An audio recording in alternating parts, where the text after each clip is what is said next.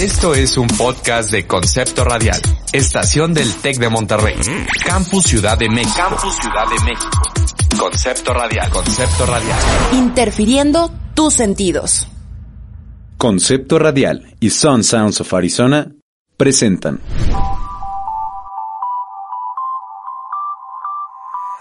Salud con H. Bienestar para el hombre. Hola, ¿qué tal? Bienvenidos a Salud con H, Bienestar para el Hombre. Soy Constanza Tapia y estamos transmitiendo desde la Ciudad de México en el Tecnológico de Monterrey. Eh, hacemos este programa para KJCC de Arizona y también saludamos a nuestra audiencia de Sun Sounds of Arizona y Concepto Radial. Recuerden que nos pueden seguir en nuestras redes sociales en arroba concepto radial en Twitter y en facebook.com diagonal concepto radial.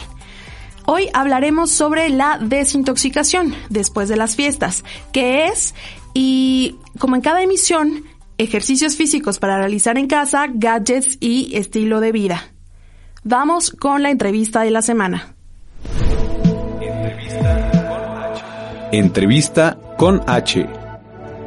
Para hablar de este tema nos acompaña la maestra Ana Gabriela Mavs, quien es nutrióloga en el Instituto Nacional de Ciencias Médicas y Nutrición Salvador Subirán. Bienvenida, doctora. Hola, buenos días. Muchas gracias por la invitación. Para iniciar, ¿qué es una detoxificación? Eh, sí, claro que sí. Eh, bueno, en primer lugar tenemos que pensar en qué nos, a qué nos estamos refiriendo. Cuando pensamos en una dieta para desintoxicarnos, estamos utilizando el término de manera incorrecta. Normalmente una intoxicación se refiere como a la contaminación que ocurre cuando nosotros ingerimos un alimento o agua que contiene bacterias o parásitos o algún microorganismo que nos hace daño. Actualmente usamos como ese término, o sea, el de intoxicación, para hablar de, de sustancias que nos hacen daño y que están de forma normal en los alimentos. Entonces, el proceso de desintoxicación, pues es lo contrario a eso, es el proceso por el cual nosotros nos eh, aseguramos de eliminar al microorganismo o a la sustancia que nos está causando daño. Muy bien. Hablando de la alimentación, eh, nuestro cuerpo tiene un, bueno, dos riñones y un hígado que se encargan continuamente de estar metabolizando y eliminando estas sustancias.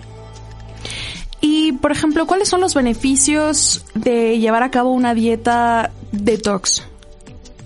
Una dieta detox, en realidad los beneficios son pocos. Eh, el principal beneficio que tiene es que promueve mucho el consumo de verduras y frutas, que son alimentos que tienen gran cantidad de agua, tienen mucha fibra y tienen muchas vitaminas y minerales. Sin embargo, la forma en la que se recomienda consumirlos es en bebidas, ya sea zumos o jugos o alguna preparación similar. Algunas dietas detox van acompañadas de otros grupos de alimentos, pero la mayoría es nada más como una variedad de jugos y licuados. Entonces, más bien tenemos riesgos por consumir este tipo de, de dietas durante periodos cortos o prolongados. El problema es que tienen muy concentradas las cantidades de azúcar y eso puede tener problemas en la regulación de glucosa en la sangre y en la producción de insulina, que es una hormona que nosotros tenemos de forma normal para regular estos niveles de azúcar en la sangre. Cuando estamos tomando todo el tiempo jugos y licuados, puede haber descompensaciones al respecto lo mejor sería buscar cómo incluir verduras y frutas en cantidades adecuadas de forma sólida y que acompañen nuestra alimentación cotidiana. Usted mencionaba que no hacer una dieta detox no significa que estamos intoxicados. Entonces, ¿cuál sería el término correcto para hablar de este tipo de dieta después de haber consumido, por ejemplo, grandes cantidades de grasas o carbohidratos? Eh, pues más bien sería como una dieta saludable, una dieta que, que tiene todos eh, los nutrimentos, tanto micronutrimentos como vitaminas y minerales, como macronutrimentos, aquellos que nos dan energía, en un equilibrio adecuado y en la cantidad que nosotros necesitamos según nuestra edad, nuestro género, nuestra actividad física. Con eso pues ya vamos a garantizar que tenemos una buena alimentación y por consiguiente podemos promover la salud. Entonces, si hubo alguna época, ¿no? Como diciembre que acaba de pasar, en donde normalmente consumimos más de un grupo de alimentos o estamos consumiendo mucha grasa saturada o mucho azúcar o mucha grasa en general, lo que tenemos que hacer pues es incluir verduras, frutas, suficiente agua, mucha fibra, eh, un poco de cereales, este, todos estos productos de grano entero, un poco de leguminosas, que no nos falte proteína y por supuesto hacer mucha actividad física. Muy bien. Tengo una pregunta. Antes de comenzar una dieta, ¿es necesario realizar algún tipo de examen de laboratorio o médico? Sí, sí sería deseable. Eh, sobre todo para mantener como un, un buen como check-up continuo. eh, se puede hacer algún estudio de sangre, una química sanguínea, alguna biometría hemática, nada más para checar que todo esté bien. Sobre todo si se trata de alguna persona que tenga antecedentes familiares de alguna enfermedad crónica como diabetes, hipertensión, problemas con eh, las grasas en la sangre, alguno de estos problemas. Y entonces, ¿para quién es recomendable llevar un tipo de dieta como esta? La dieta detox en realidad yo no la recomendaría para nadie. Incluso la Organización Mundial de la Salud eh, especifica que todas estas dietas malsanas que tienen mucha restricción de calorías y que no cubren con las reglas de una buena alimentación, eh, pues se consideran factor de riesgo para enfermedades crónicas, al igual que el sedentarismo. Eh, ya si alguien la quiere hacer, bueno, pues ya es, es su responsabilidad. Eh, yo aclararía que para quien está completamente contraindicado sería para aquellas personas que tienen problemas en su glucosa o que tienen antecedentes familiares o que ya son diabéticas como tal. En ese caso sí estaría completamente contraindicado. Muy bien. Eh, y por ejemplo, estos pacientes, si llegase a ser la, la, mm, la ocasión que ellos hicieran este tipo de dieta, ¿cuáles son los riesgos a los que se enfrentan?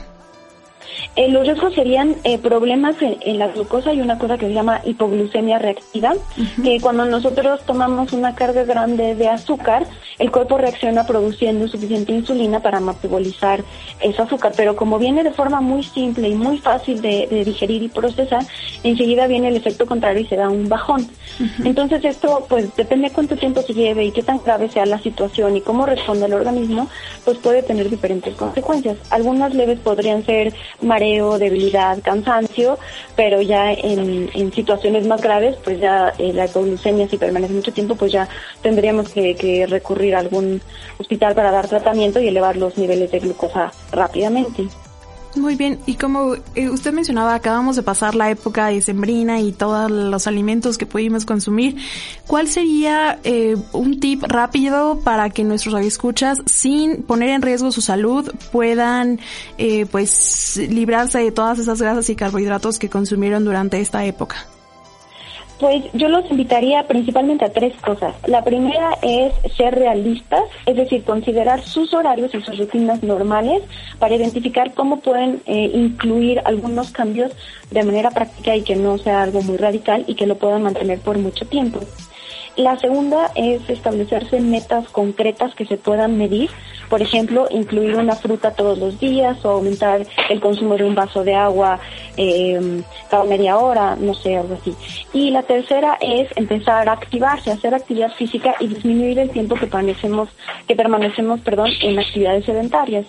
Entonces, tratar de poner alarmas en el celular para pararse continuamente, dar una vuelta, caminar un poco y empezar a hacer actividades que, requieran, que requieran más movimientos. Normalmente si las hacemos acompañados o en compañía de algunos amigos, puede ser mucho más fácil de mantener a largo plazo. Muy bien. Eh, doctor, ¿existen algunos mitos acerca de la desintoxicación? Por ejemplo, que reduce los niveles de colesterol, que mejora la visión, evita el estreñimiento. Esto eh, puede ser para unas personas que en realidad cuando hacen la dieta sí, sí vean estos, estos beneficios o realmente es un mito. Eh, sí existirían esos beneficios, por ejemplo, en personas que no consumen nada de fibra, nada de verduras y nada de frutas y de repente incluyen estos alimentos en su alimentación, pues claro que van a tener esos beneficios. Sin embargo, me gustaría aclarar que estos beneficios también se dan cuando las personas consumen estos mismos alimentos de forma sólida y como parte de, de su alimentación siempre y cuando ésta sea saludable. Uh -huh. eh, el principal mito que, que yo le veo a, a este tipo de dietas es que es un régimen necesario para personas sanas lo cual es completamente falso, ¿no? Lo mejor es una alimentación equilibrada con todos los grupos de alimentos y en las cantidades y las porciones que necesitamos. Ese es el principal problema, que, que muchas veces comemos de más, sobre todo en esta época que acaba de pasar. Entonces, pues otra recomendación para estos primeros meses y, y, para lo que queda del año, pues es empezar a disminuir las cantidades que comemos para que sean las adecuadas para nosotros. Muy bien. Y finalmente, ¿qué medidas caseras pueden llevarse a cabo para, para hacer una dieta saludable y comenzar el año pues con una mejor alimentación? Eh, yo diría tener la mayor disponibilidad de verduras y frutas que se pueda en casa y disminuir también los alimentos procesados que compramos. Si no los tenemos disponibles, pues no los vamos a consumir. Y muy importante, regresando al tema de la intoxicación alimentaria, pues tener un buen manejo de los alimentos, una buena higiene y que no haya contaminación porque no nos lavamos las manos o porque los guardamos mal, entonces eso se puede evitar. Muy bien. Y esta, por ejemplo, este tipo de dieta es para largo plazo o necesita llevar un, algún tiempo de pausa o algo así? No, idealmente en caso de que alguien lo quisiera hacer, nuevamente no lo recomiendo, pero si, si alguien lo hace debe ser por periodos cortos. Existen muchas variedades de la, de la dieta, hay algunas que duran desde uno o tres días, eh, la más larga que yo he visto dura 21 días, eh, alguna variedad de lo mismo, ¿no? Incluir jugos y zumos de verduras y frutas, las que son más durante más días pues sí incluyen otros alimentos y las que son más cortas es pues básicamente alimentarse a base de eso. Muy bien. Usted mencionaba a las personas que padecen de enfermedades eh, degenerativas. Es importante que además de ver a su médico especialista, deben de llevar alguna dieta con un nutriólogo, ¿verdad? Sí, por supuesto, es igual de importante el tratamiento médico y el tratamiento nutrimental, debe de ir en la mano, debe ir de la mano, perdón, pues es este eh, un trabajo multidisciplinario, ¿no? Así se van a tener mejores resultados. Muy bien. Y es, como decía, es importante no hacer una, una dieta detox, sobre todo si se padece alguna enfermedad, aunque también si eres saludable, pues puedes tener consecuencias negativas en tu vida diaria. Exacto, no, no es recomendable. Aunque una persona esté sana, pues lo mejor es que empiece a buscar formas que pueda mantener a largo plazo y vaya identificando cómo puede incluir los grupos de alimentos saludables que le faltan o que le faltaron en esta época. Muy bien, doctora Maps. ¿Quiere agregar algo más para nuestros radioescuchas? Eh, no, pues únicamente eso, que, que acompañen sus buenos hábitos de buena hidratación y también de actividad física. Bueno, muchas gracias. Eh, agradecemos la entrevista que nos dio la maestra Ana Gabriela Maps, quien es nutrióloga en el Instituto de Nutrición Salvador Subirán. Muchas gracias. Muchas gracias a ustedes por la invitación. Hasta luego. Hasta luego. Seguimos en Salud con H, Bienestar para el Hombre. Les recuerdo nuestros datos de contacto. Nos puede seguir en Twitter como arroba concepto radial y también en facebook.com diagonal concepto radial. Ahora vamos con la siguiente sección, fitness. Salud con H.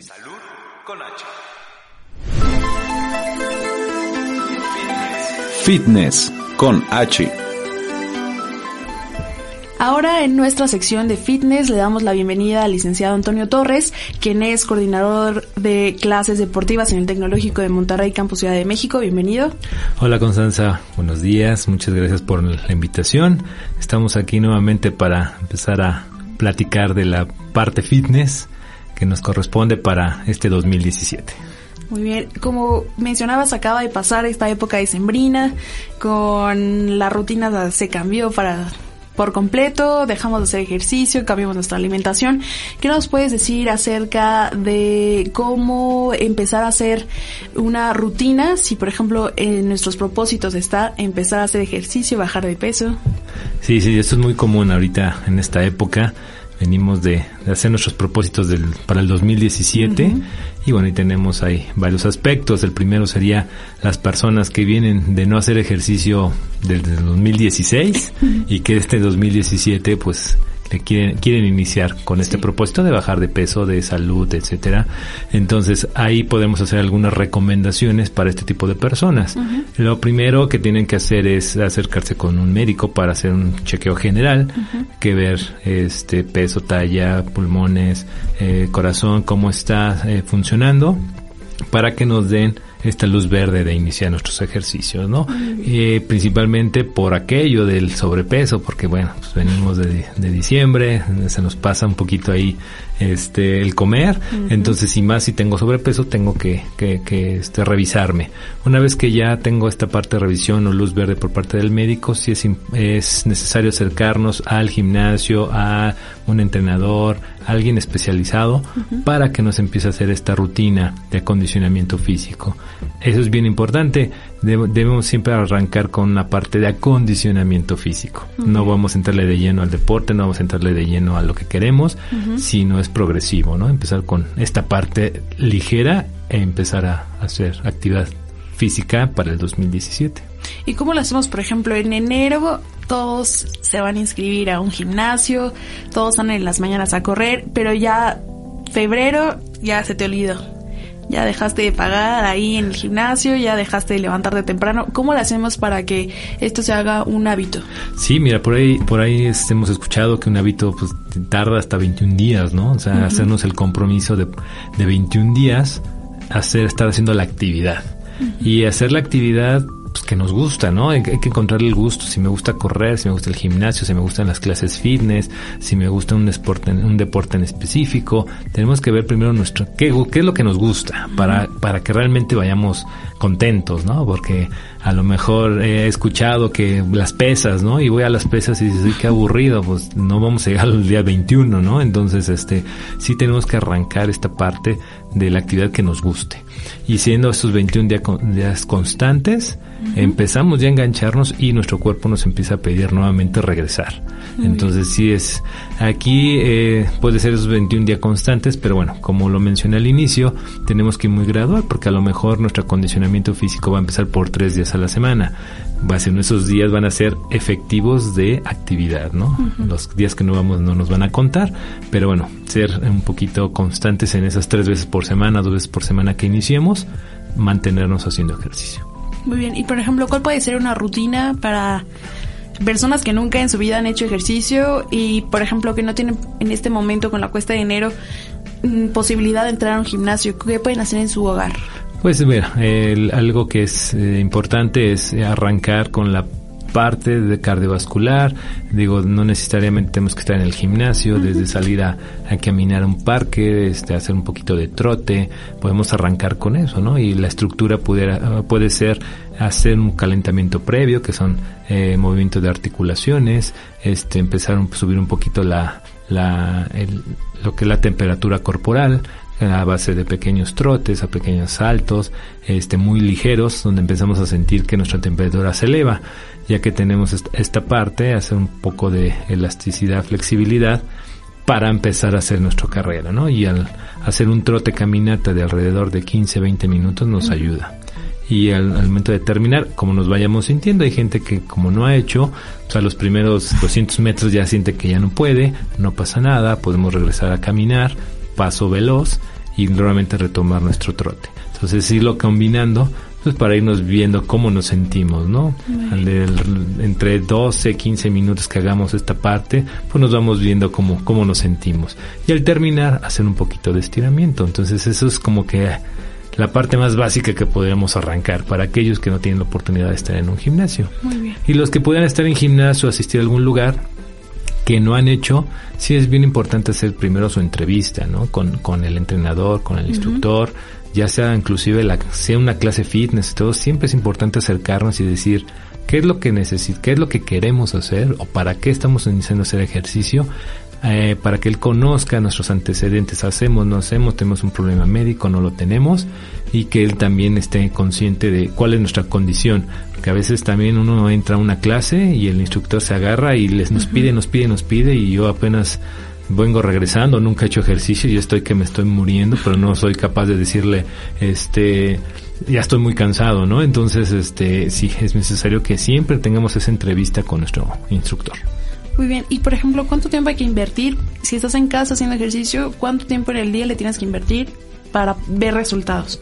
Mira, para ver resultados, eh, casualmente cuando a veces no tenemos esta parte de hacer ejercicio, antecedentes y todo, a veces los resultados los empezamos a ver al cabo de hasta de un mes, o sea, lo vemos rápido, pues porque tenemos a lo mejor años de no hacer nada, entonces nuestro nuestro cuerpo empieza luego luego a responder y a veces lo vemos tan rápido y decimos, ah, qué padre, pero bueno, no, es parte de ese sedentarismo que tuvimos que nuestro cuerpo va a empezar a responder al movimiento, ¿no?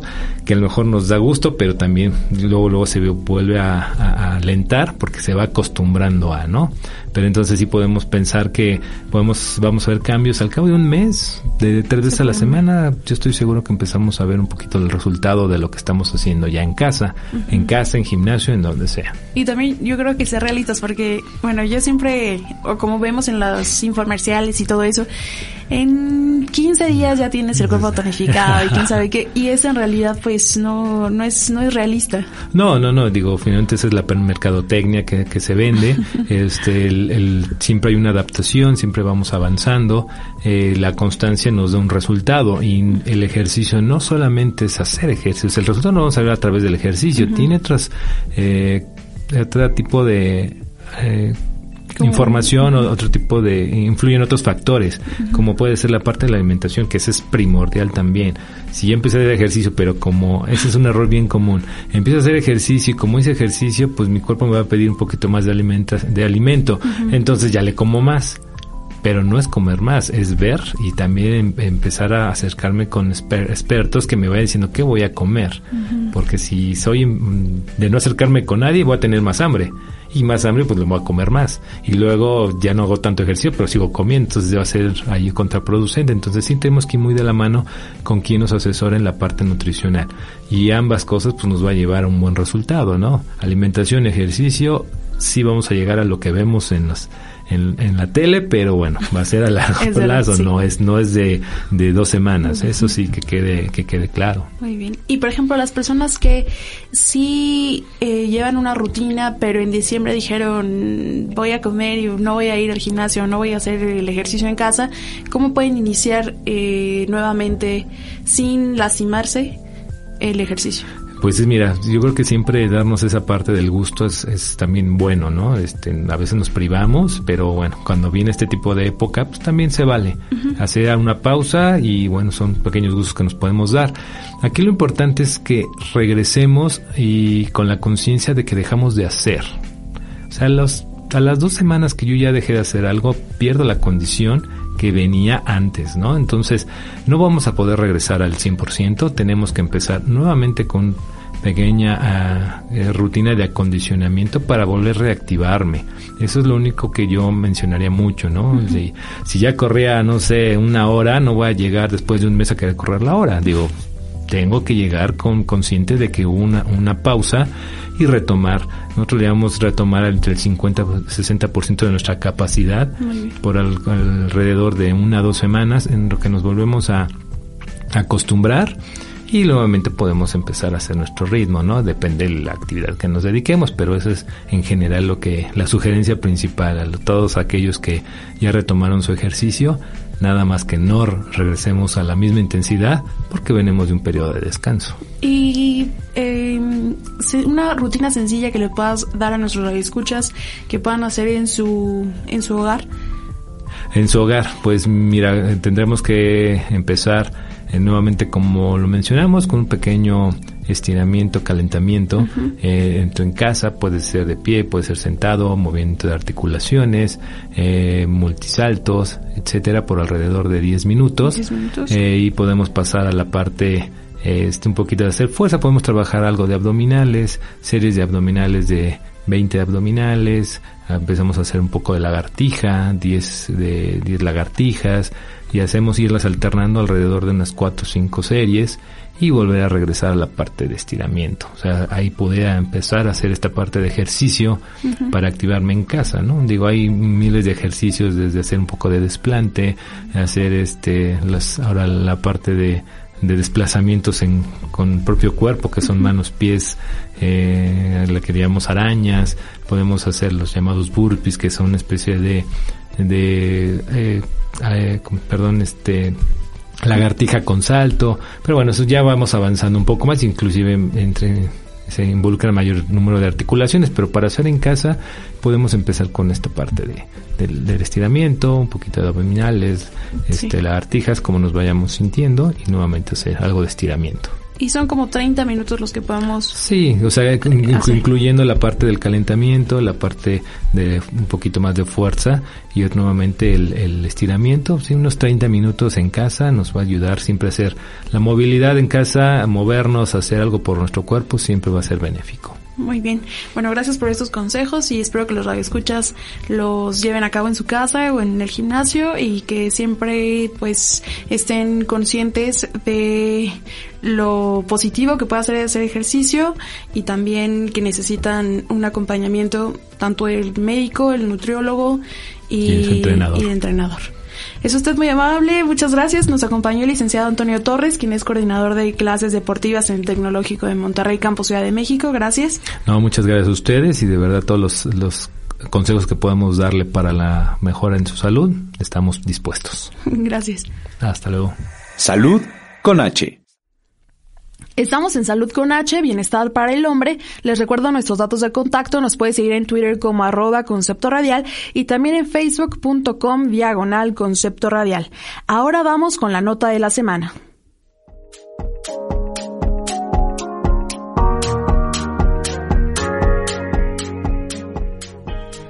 Piensa en la peor persona que puedas imaginar, susurrando cosas horripilantes en tu oído. Ahora imagínate creyendo cada palabra, tanto así que empiezas a aislarte de otras personas. Así se siente la depresión, dice Joel Robinson de 32 años.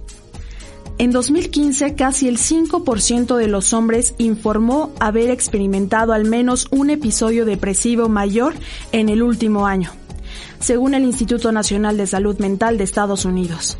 Sin embargo, muchos terapeutas piensan que este número es solo la punta del iceberg sobre cuántos hombres realmente lidian con esta enfermedad.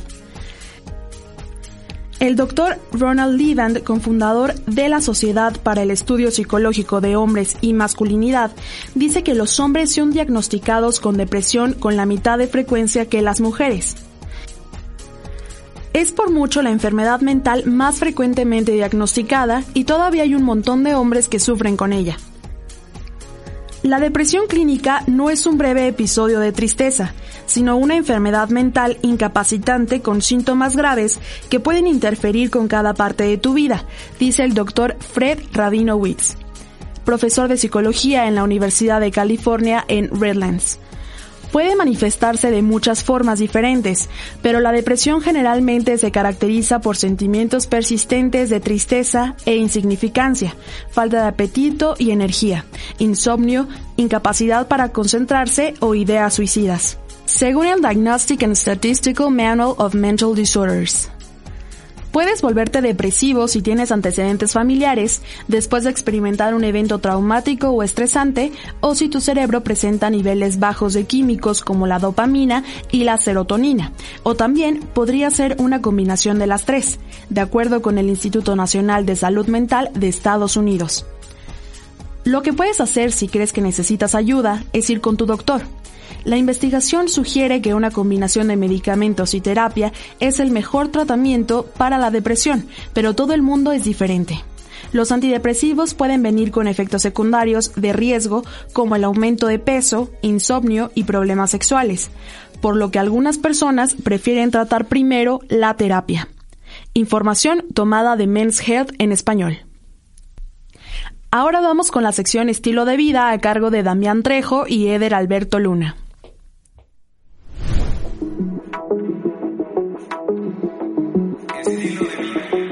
Estilo de vida con H.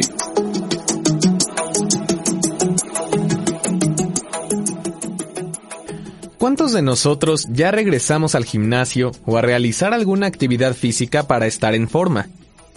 Después de las vacaciones de Navidad, puede ser un poco difícil recuperar la motivación y la rutina. ¿Cómo volver a donde estábamos? ¿Cómo continuar con nuestro camino y realizar progresos? Bueno, por lo pronto, en la nueva aplicación para los celulares llamada Carity Miles encontraremos esta solución. Es una aplicación que trabaja en conjunto con distintas corporaciones que donan una cierta cantidad de dinero por cada milla que camines, corras o completes en bicicleta. Tú entras en la aplicación, escoges de entre distintas organizaciones que realizan labores sociales y listo, comienzas tu trayectoria. Ahora, Sé que algunas personas dirán que no se hará una diferencia con correr un par de millas. Sin embargo, la aplicación está cobrando popularidad. Y entre más personas sepan de ella y la utilicen, más dinero se puede recaudar para apoyar estas causas. Se trata de volver a estar en forma, salir a correr o caminar el tiempo que sea. ¿Y qué mejor manera de hacerlo si al mismo tiempo estamos poniendo nuestro granito de arena? Carrier Miles es una gran aplicación que nos permite contribuir a la sociedad y mantenernos saludables al mismo tiempo.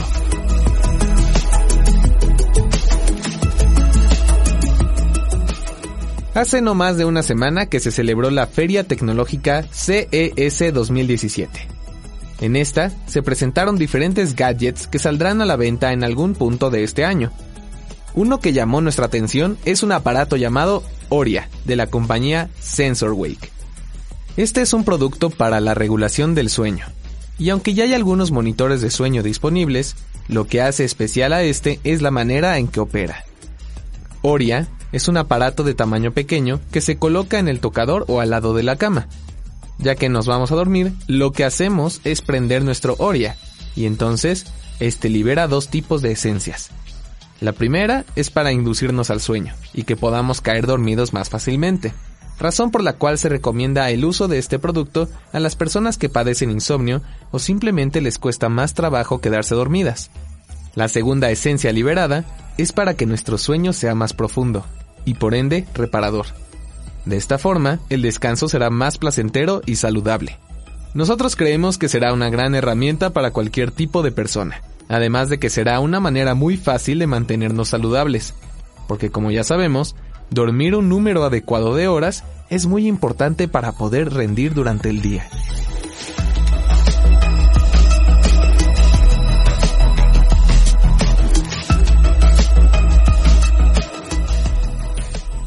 La emisión de hoy ha llegado a su fin. Gracias por escucharnos. Esto es Salud con H, Bienestar para el Hombre. Y recuerden sintonizarnos todos los jueves en Sun Sounds of Arizona y en Concepto Radial. Soy Constanza Tapia. Hasta entonces.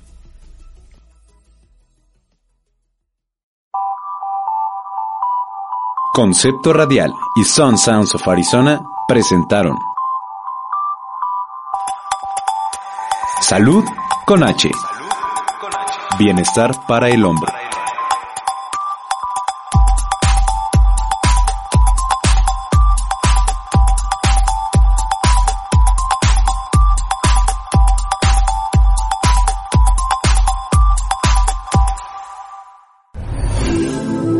Este fue un podcast producido por Concepto Radial. Síguenos en Facebook, Twitter e Instagram como arroba Concepto Radial. Derechos reservados del Tecnológico de Monterrey.